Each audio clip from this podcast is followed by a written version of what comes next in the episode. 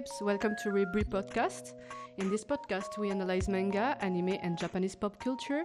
We focused on society subjects. We pay attention to put some women, LGBTQ people, and people of color in the spotlight. But above all, we love manga and anime so much that we want to criticize it with ambition. We think pop culture in general deserves to have serious reviews, and so we're gonna talk about great things at the same level as questionable things. It's not about telling you what to read or what to watch, nor what you should love or not. It's about having distance and developing critical ability. So, I'm Misa, producer and sometimes host of this podcast. I have a master's degree in artistry. I'm going to be PhD student, hopefully very soon, with a specialization on racial issues, especially about Afroculture and colonization in art.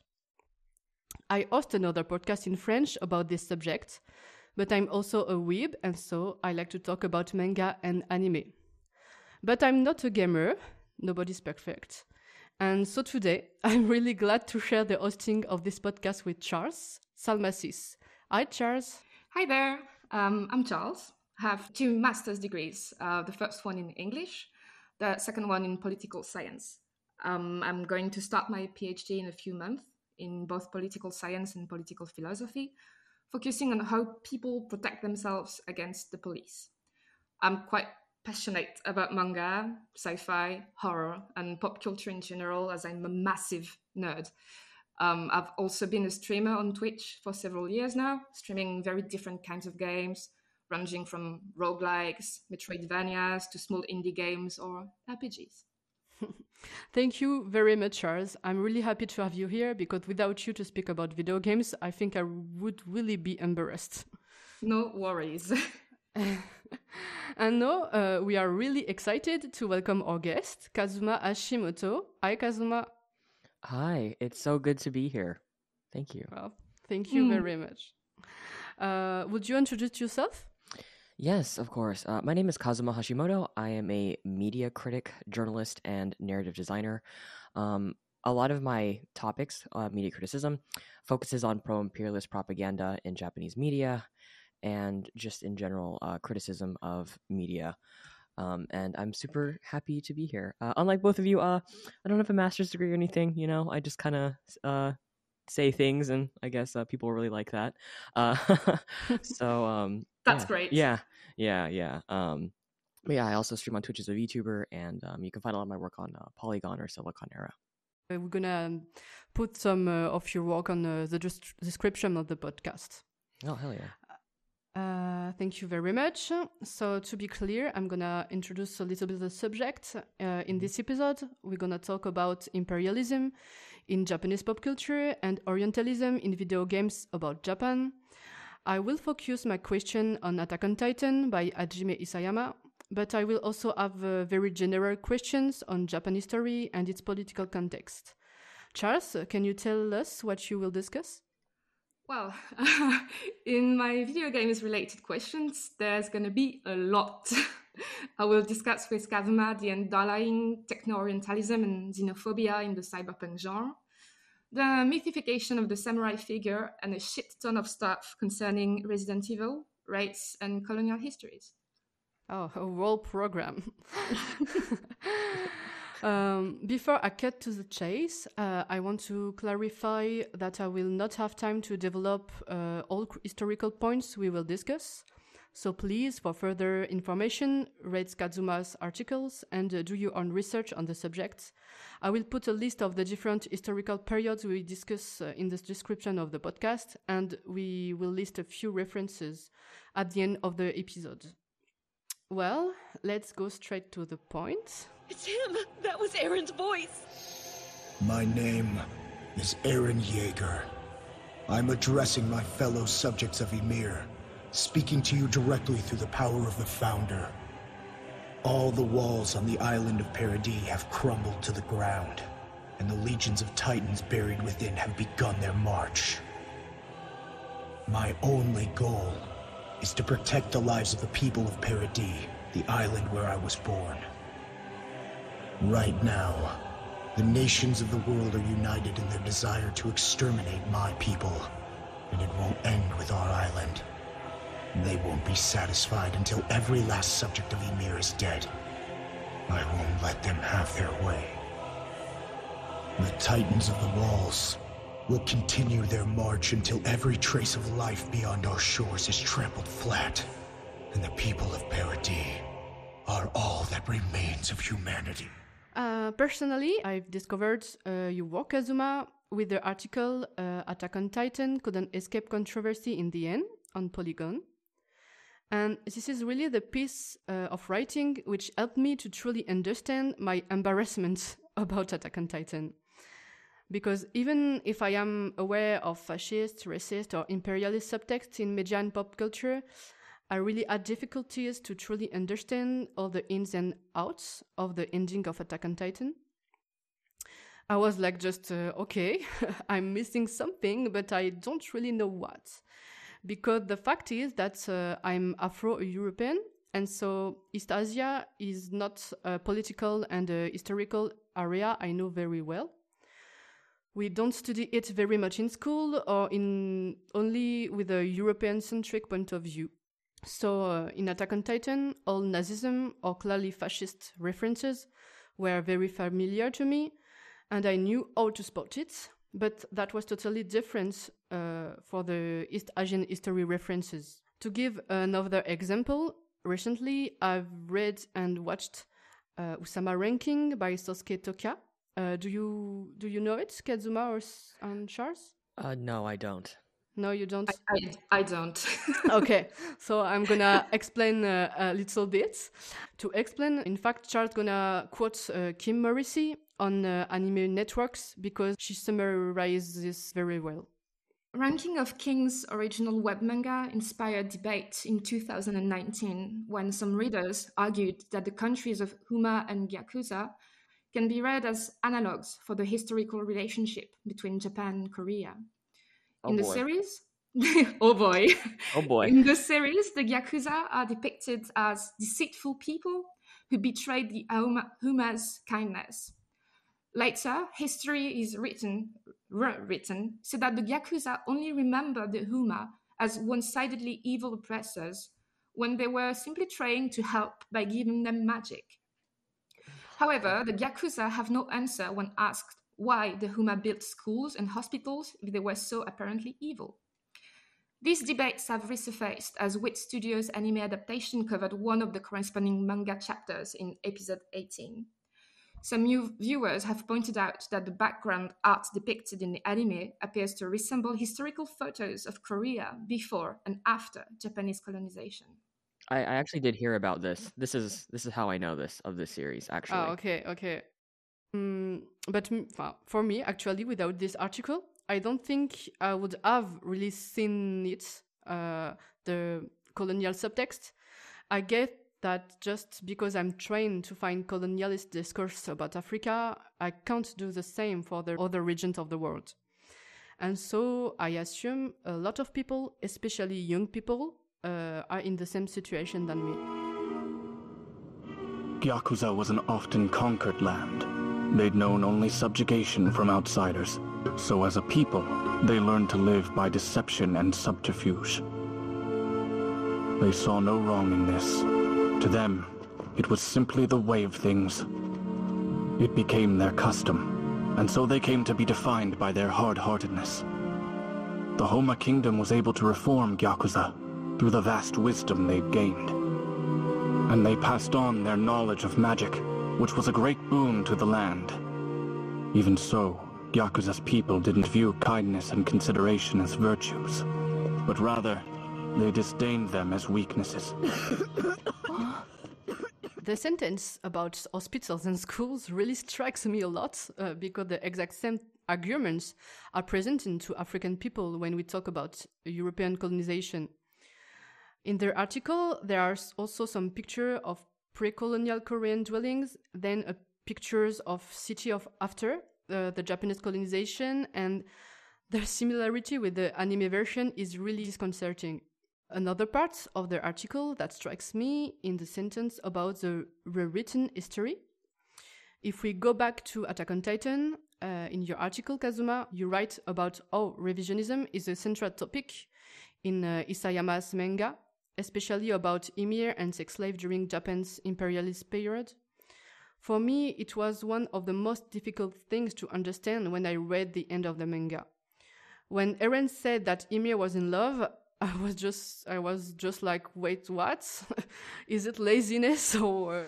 Actually, I wanted to give ranking of kings the benefit of the doubt because the manga always subverts tropes. But this is what I've also said when I was reading Attack on Titan. It's really your article, Kazuma, which helped me to spot the historical background of all of this. So here's my first question. Sorry for having been so long. Are there red flags we should be aware of when we read manga or watch anime to identify this kind of uh, revisionist discourse? Uh, yeah, absolutely. And no, the the preamble was great. It gave me a lot of context to this, right? Like in relation to in relation to like other uh, pieces of Japanese media. Because I'll be honest, I uh, I don't really watch a lot of anime and I don't read a lot of manga. Um, I I mostly just read a lot of news.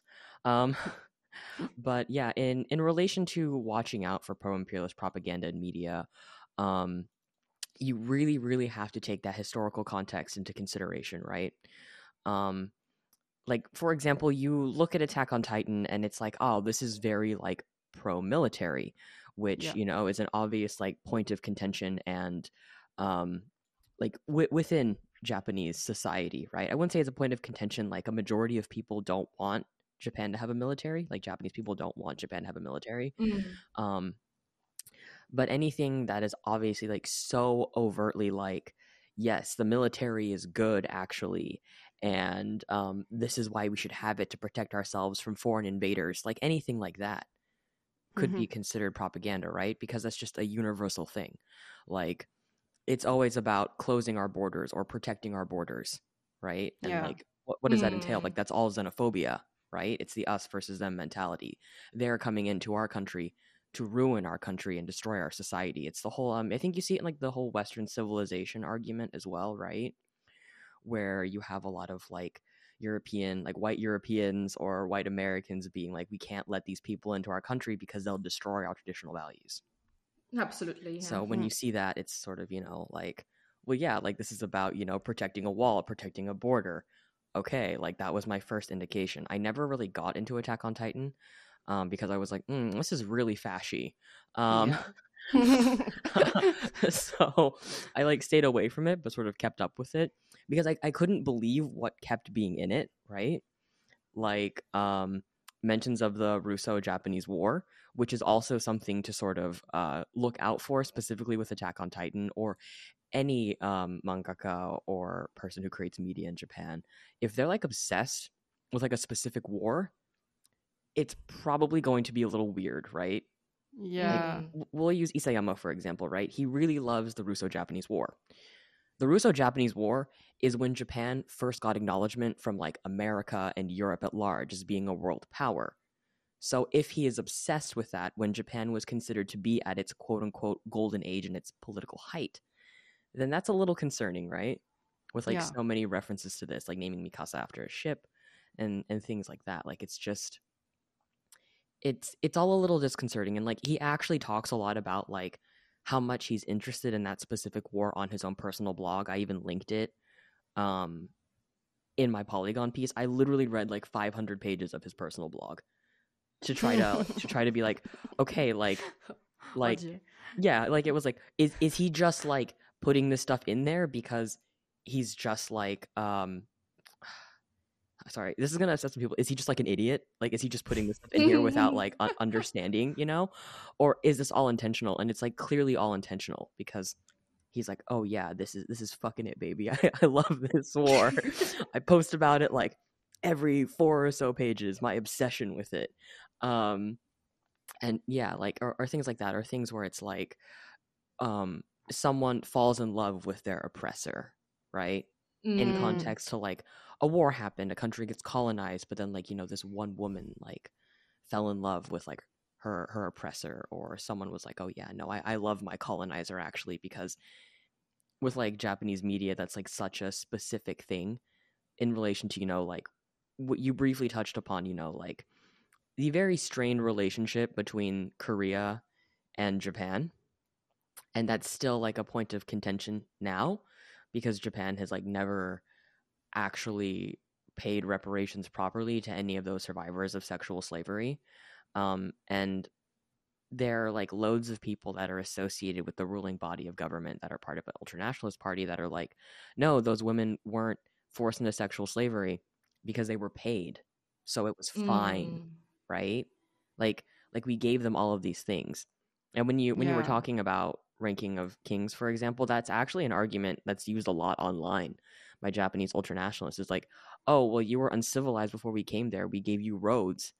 Like Uh, we gave you roads, we gave you hospital, we gave you infrastructure without, you know, like them saying, oh yeah, but we also destroyed your country, tore down like you know where like your um where your like leaders live, like you know the Korean imperial family, and turned it into a zoo. Yeah, it's remind me some things, don't you, uh, Charles?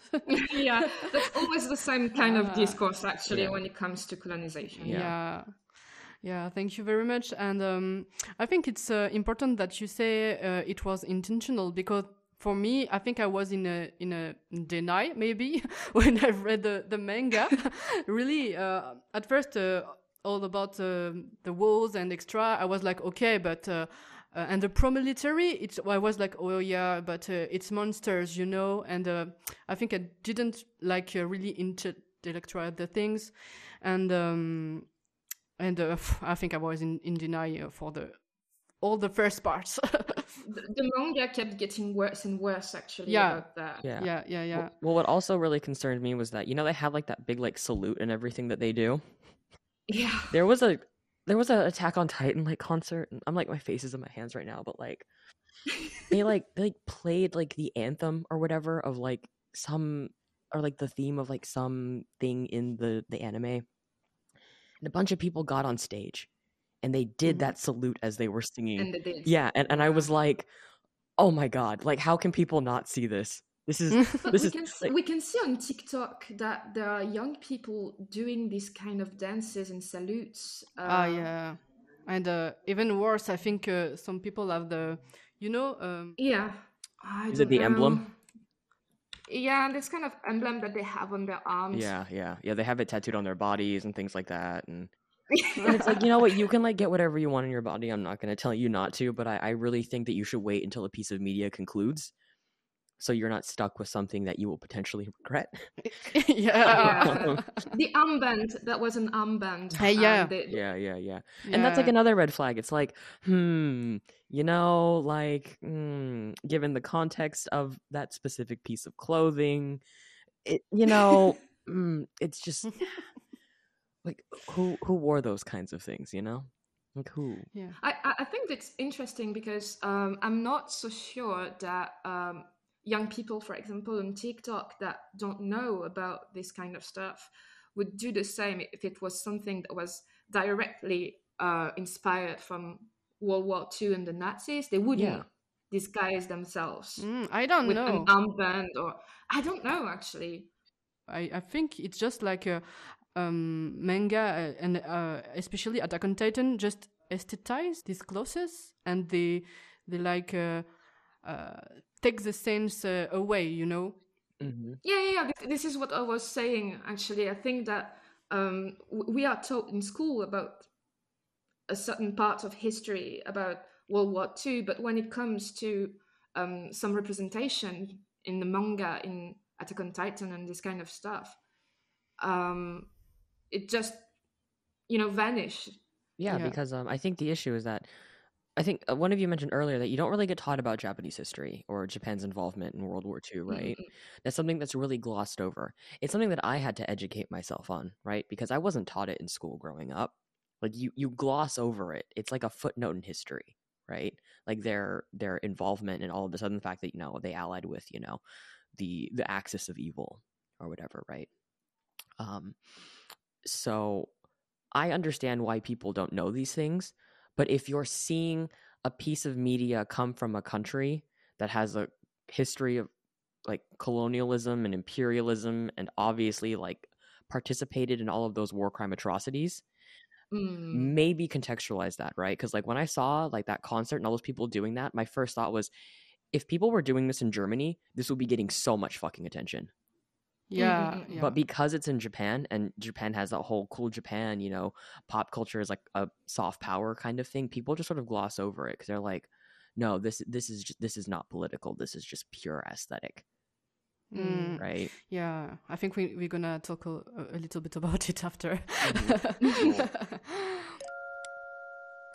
so I, I just wanted to tell something um, about one thing uh, I sport because uh, I'm a French and uh, Malgas, uh, Madagascan. I think we, we say it in in, uh, in English, and um, there is a very popular theory about the planisphere of the world on uh, Attack of Attack on Titan which is basically a reverse planisphere of Earth. And so, if you follow this, we can see that Paradise Island is loca- located actually in uh, Madagascar. And at first, uh, uh, I had just taken this as a joke, like, oh my god, uh, like uh, Eldian as Malgache and extra. But then I started to think a little bit uh, about it. And uh, I'll spell you uh, uh, the details of the treatment of the island uh, in the media as a huge savage jungle without uh, anything but animals. Uh, you know the DreamWorks animation film Madagascar. Yeah. Uh, I've done a lot of damage in the way people imagine uh, Madagascar now, because there are uh, there are no giraffe, no zebras or lions in Madagascar. But um, my point is about the fact that uh, there was a project made by the Third Reich named Madagascar Plan, and uh, I discovered that there were four millions of German Jews uh, planned to be deported uh, on the Red Island. Uh, it was aborted, but I think it was a part of the final solution.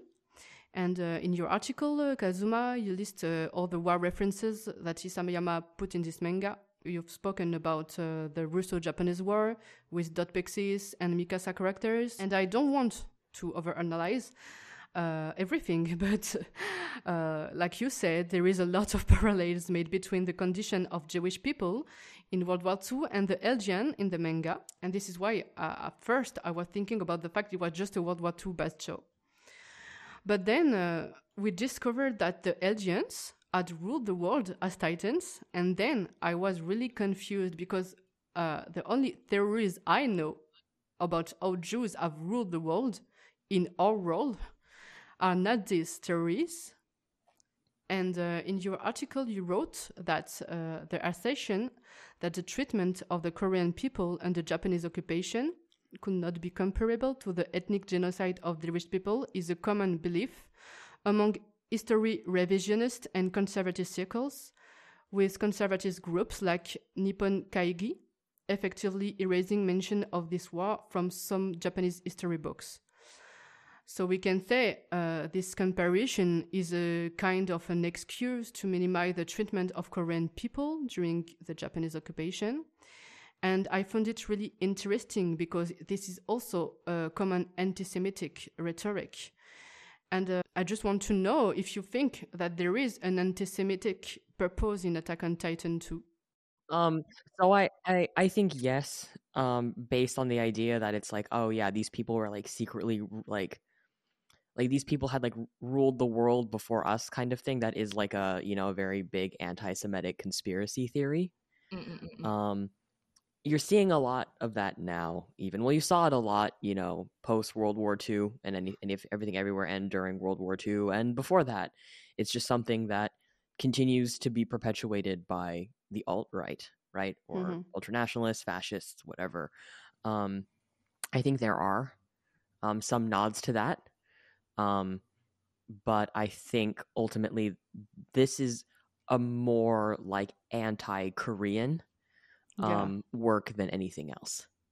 Mm. hmm Yeah, I, I was just uh, wanted to to know about this because I was like, I think it's what's why I have difficulties to uh, understand all the discourse, the real discourse of Attack on Titan, because I was like European centric, and I was like, okay, I know the things about uh, anti-Semitic, etc. But I was like, I think I feel this is just an excuse. So I think it's really important to to uh, put it in the spot in spotlight that this is more uh, anti-Korean Yeah. than anti-Semitic. Yeah, yeah, exactly. Like there are obviously those like threads, you know, the common threads of like anti-Semitism in in the work, but ultimately, you know, this is so many things specifically point to um the historical oppression of the Korean people under the Japanese Empire, where it's like, if you know this, it's sort of like, oh, oh boy, this is really going places, huh? Like this is, this is like actually it. Um, because you brought up um uh god what is it uh ymir right like like that that was the big thing that really confirmed it for me where this is Mm. like oh okay like we're we're really going all the way with this like we're really going to like repaint this um in in that particular light that particular light being that you know you mentioned the no ymir actually loved her oppressor she had children with him Yeah. um and actually like their relationship was like mutually consensual but you, you cannot have a consensual relationship in that way Yeah, between like yeah. the the oppressed and the oppressor because there will always be Mm. some kind of power dynamic there right like yeah, yeah. especially if it's like oh my country is colonized and the leader of this country now wants to enter a relationship with me and also her tongue was cut out like this is this is like like uh, i don't Uh, know that's horrible, horrible. Yeah. yeah yeah like i don't know Yeah. It, it's it's just it's so so you know obvious like if you just if you think about it right Yeah. Mm, Then uh, we've uh, discussed a little bit about the remilitarization of Japan, and um you make references to the Article 9 of the Japanese Constitution. Uh, do you want to explain a little bit for our auditors about that? okay so um article 9 is, was basically um instated in japan when its constitution was revised under american occupation um that japan cannot have a standing military um which you know japanese people today are very like we don't want a military because that would be you know not good. They kind of understand the implications of that. Um, and japan's neighbors uh, china and korea and literally every country that was colonized by japan is like no no no do not give that country um, a military right? And it had become like a real sticking point for the former prime minister shinzo abe to revise article 9 um, and this is okay this is the as the the kids say a deep cut or whatever um, so the reason this is important specifically is because Shinzo Abe is the grandson of the former prime minister that was pardoned by the CIA for his war crimes, reins Mhm. like instated as the prime minister to stop the spread of socialism in Japan. That man Mm. basically spearheaded the colonization of Manchuria and set up forced labor camps. He was like actually evil, like like legitimately just like um he was considered to be on the same level as Adolf Hitler. I'll put it that way Mm. right? Um, and he was an ultranationalist. Uh, and Shinzo Abe's whole thing was that I want to reinstate Article 9 um, because that would sort of. It's hard to explain without it making it seem like, oh, like I'm being extreme here, right? But like, No, yeah, no, no, basically his whole Go his whole thing was I'm going to revise Article 9 so Japan can have its standing military because Shinzo Abe is part was part of the Nippon Kaigi. Was he's no longer alive, he's dead. Um but that's an ultranationalist group in Japan that is ex- extremely like pro-military, um, uh, extremely xenophobic, racist. They've removed mentions of war crimes in. Well, they basically lobbied to have mentions of Japan's uh, wartime atrocities and war crimes and everything removed from history books, so kids don't learn about it. Things like that. And Attack on Titan is very much like a, a, a pro. We need to have our military back to protect us from you know the the foreign threat, which we talked about Mhm. earlier and that's sort of like Mm. a really big like sticking point for the ending as well where it's like well if we can't fight we lose but if we can fight then there's a potential that we can win that's like you know one of the the final pages of Yeah, like the manga yeah. And that's like a very very pro like we need to have our military so we can fight because without our military like we're defenseless and if something happens then we'll lose right? So yeah that, that, that's sort of like the whole context of that and like article 9 and and why this is like an actual point of contention in like real world politics reflected in like a manga that is so like no we we need to go and revise this and we need this thing because it's basically just straight up propaganda um, and like one of the most popular manga of like that whole, I guess, quote unquote, gener- generation. Yeah, generation. Because I guess how how long was Attack on Titan running for? Um, I don't know. Let me check. Maybe uh, 2010, I think. Yeah, of, of that generation. It was if it was, it was a decade, then yeah, yeah, Yeah, yeah. yeah, I think. Yeah, a decade. Wow. Um, twelve A decade. to be exact. Whoa. Oh boy. Yep. okay, uh, but I have a question because um, some people have told me about um, the defiance about American presence on the territory after World War II of uh, Japan territory, and um, especially about bases in uh, Okinawa, for example, where inhabitants are strongly disagree with that. And um, I was just um, asking uh, myself about uh, is this uh, topic of uh, army and uh, remilitarization is clearly uh, identified as a far right subject in Japan? Um, yeah, remilitarization is something that is touted by the Nippon Kaigi. Um, for people that don't know who they are, they are like an an alt right organization that is allowed to function in Japanese society with members of this ultra nationalist group, literally part of the LDP, which is the Liberal Democratic Party, and they're they've been the ruling party in Japan for like eighty years, with like one exception. So yeah, it, it is a sentiment that is held by like ultra nationalists and like the far right regarding the bases in Okinawa, um, obviously Okinawans or Ryukyuans are like super, super against it because basically what the Japanese government has done is, oh, we don't want your bases on the mainland. So we're just to put them all in Okinawa because Mhm. for people that don't know, um, Okinawa was colonized Yeah. um, by Mhm. Japan. Yeah. And um, during World War II, the Japanese Empire basically treated the people there like fodder and were like, just go and run at the American soldiers. We don't care if you live or if you die. They're basically second class citizens still living under occupation. Yeah. Thank you very much. It's really important to have this context, I think. Yeah. And then um, I think it's my my last question before I I, I uh, make a little conclusion on Attack on Titan. Uh, we've seen that the reception of Attack on Titan was like mixed uh, or terrible in countries which are were colonized by Japan.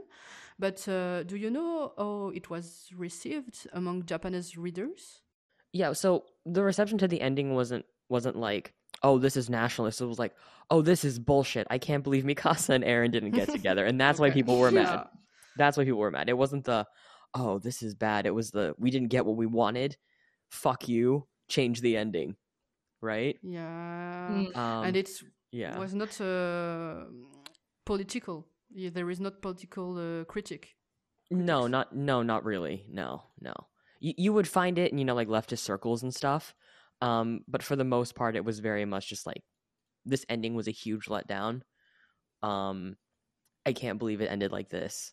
How fucking dare you end it like this? um, okay, okay. Thank you very much because no, uh, no problem.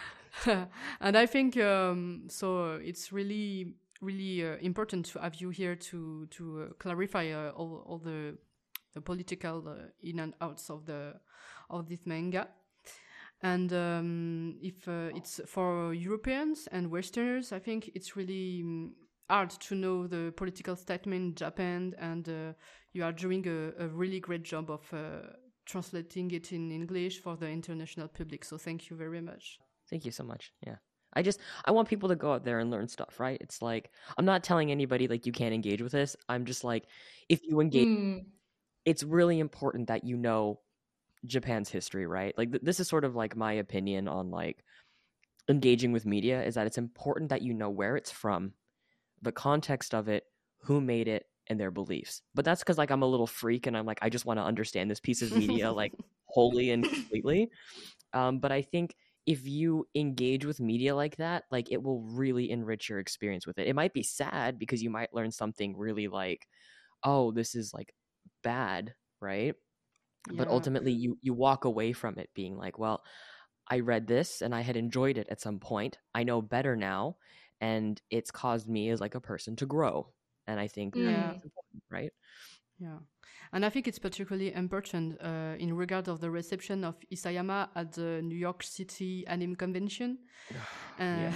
Yeah. where he had been like uh, comforted of, in this point of view uh, after he met some uh, really fans. um, and he even tell uh, that after this he doesn't doubt anymore about the ending of this manga. So Uh, I'm gonna let Charles speak, but before that, that I just wanted to say uh, a little thing that actually uh, everybody is not genuine about all of these questions. I've read an article by Shan Amin named uh, "Why Attack on Titan is a far right favorite manga," and I wanted to talk about Westerner far right fascination with Japanese culture. Actually, uh, in France, uh, there is uh, there are very popular YouTubers uh, who have made videos seen by millions of people, with a far right French influencer who is actually under investigation about vi- violence against another far right activist, but a woman. And uh, French editors don't uh, say anything about that, and they still uh, in uh, business with uh, this guy. Uh, in this context, we can understand that some people are like just okay with the discourse we can see in some Japanese anime, manga, or video games, and there is a, a kind of uh, fantasy about uh, racial homogeneity in Japan for the far right, uh, social cohesion without any conflict. And it's uh, a little bit funny because uh, every social progressivist movement, such, a, such as women rights or LGBTQ movement, are seen as uh, a Western importation by Western people themselves. That's so funny. Uh, yeah, yes, so it's, funny. I I, think it's I, really I funny. can't wait to, to refute this. Anyways, continue, please. Yeah, yeah. and uh, you show us that it's more complicated that that uh, this far right ideal vision of uh, Japan. Do we want to to add something? What's so funny is they're like, Japan is like completely homogenous. They don't, you know, they don't care about LGBTQI plus people. Like, it's it's you know Western influence that brought all that there, etc. Um, so like I'm gonna ask those people to look up the Meiji Restoration and why Japan initially closed its borders and Mhm. why homosexuality was criminalized, and it was because of the Dutch and Christian uh, missionaries. Before um, the Meiji Restoration, the samurai, the or the well, not really samurai because they weren't the ruling class, but um, basically the ruling class at that time, the daimyo or warlords, um, were all they were really into having sex with each other. They they were all men who loved other men, and that's a historical fact. Mm. But when Japan was like, okay, like we have these people here, like from the West, um, and they have all of this technology and whatnot.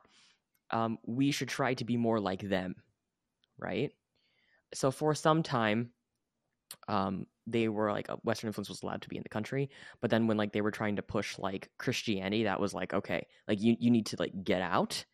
Uh, we're closing our borders because this is like this is like tearing our country, like not not tearing the country apart, but it's sort. But uh, Tokugawa Ieyasu, the the leader at the time, was like, no, no, no, no, no, we, we're not having this. We're not having this. Um, but as a result, um, later on during the restoration, homosexuality was criminalized. Um, I even believe like women lost significant rights in the country. Um, Okay. yeah, and it, it, it's it's it's the Western influence that made the country less progressive. Like like, like any, any Mm. country that has come in contact with like white people, right? Um, I see a taking- pattern. Yeah, ends up ends up taking that like huge step back. And I'm not saying you know like before then Japan was like a perfect country or whatever. Like there was still like wild misogyny and everything like that, and it still had social issues. But it's like the things that the West is now like. Oh, we idealize Japan for this was something that they imported specifically into Japan. Mm. Like I, I didn't know. That's very interesting. yeah, yeah, yeah. Definitely look up like the history of like homosexuality in Japan and like who practiced it and like how old it actually is. Um but um but yeah. And like the idea that Japan is like a mostly homogenous nation, like there are issues regarding like immigration, who gets to immigrate and things like that. But like it's not it's not the country people think it is, right? Mm. Um, Mm. and I think it, it's like the idealization of Japan that people have because of their consumption, like through their, their consumption of its media that portray Japan in a very specific way that lean into this, right? Without Yeah. them actually understanding or like knowing the country or like the whole cool Japan thing. Like we'll we'll, we'll get to that, right? Yeah, Yeah, we'll yeah, that. yeah, yeah, where they're like ingesting like intentional propaganda that's meant to like bolster tourism. Um, to be like, oh yeah, Japan is this, it's X, Y, and Z, and everything. Emma Kidwell actually wrote a really great article in response to um this one YouTuber a while ago, JonTron, being like, Japan is homogenous, and she's half Japanese, and she was like, people need to stop saying that because it's completely incorrect. Like, yeah. Mm. like your idea of Japan, i- of this country you've never been to, is like is false, and you would know this if you would like talk to anybody or like actually go there, right? I think it's a perfect transition. Yeah. Thank you all for having listening to this podcast. This is the first part of the episode. I hope you have enjoyed it. We will release the second part very soon, hopefully, so please subscribe if you want to listen to it. Charles will discuss with Kazuma about Orientalism and colonialism in video games about Japan. It will be very interesting, so I hope we see you.